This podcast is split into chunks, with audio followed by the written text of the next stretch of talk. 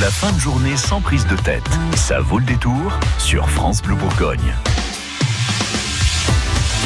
Il est 5h10, vos stars préférées réagissent à l'actu tous les jours grâce à l'imitateur Thierry Garcia. Euh, bonjour, c'est François Hollande.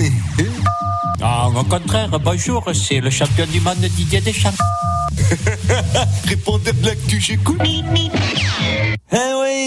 Bonjour le répondeur ici Nelson Montfort. Alors ce week-end, c'était la fin des internationaux de France de tennis. Et ça, ça m'a donné envie de vous faire un quiz. Le saviez-vous sur Roland Garros? C'est parti. Le saviez-vous, saviez-vous? Pourquoi c'est avec le tennis à Roland Garros que l'on a le plus de chances de gagner au paris sportif? Eh bien parce qu'il suffit de parier qu'il va pleuvoir pour gagner. Le saviez-vous, saviez-vous? Quelle différence y a-t-il entre Roland Garros et une semaine de vacances en Normandie? Eh bien, à Roland Garros, il ne pleut pas tous les jours. Le saviez-vous, saviez-vous? Quelle est la différence entre une balle de tennis et Manuel Valls? La balle de tennis, on est sûr qu'elle va rebondir. Le saviez-vous, saviez-vous? Quelle est la différence entre Benoît Hamon et un joueur de tennis qui s'entraîne? Il n'y en a pas. À chaque élection, il tape dans le mur.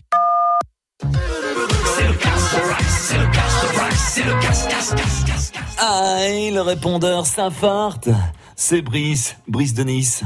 Alors j'ai vu qu'à Roland Garros, comme ils allaient reconstruire le cours numéro 1, ils allaient recycler certains éléments pour en faire des objets.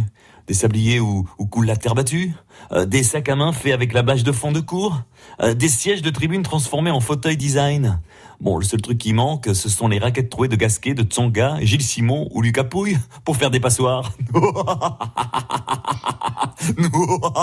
Je les ai cassés.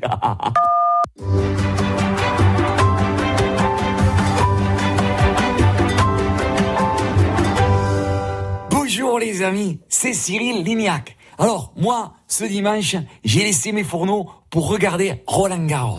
Et je peux vous dire qu'il m'a effrayé, le Nadal. Et pas par ce jeu, hein, par ses tics. Il n'arrête pas de se toucher le nez, les oreilles, les fesses et les couronnes. C'est dégueulasse. Avec le nombre d'organes qui se tripotent avant d'entrer en action, heureusement qu'il est tennisman et pas cuisinier. hein. Ou alors, ce serait le candidat idéal pour Philippe Etchebest de cauchemar en cuisine. Moi à mon bisounours, je lui fais des bisous. Bonjour France Bleu, c'est François Hollande.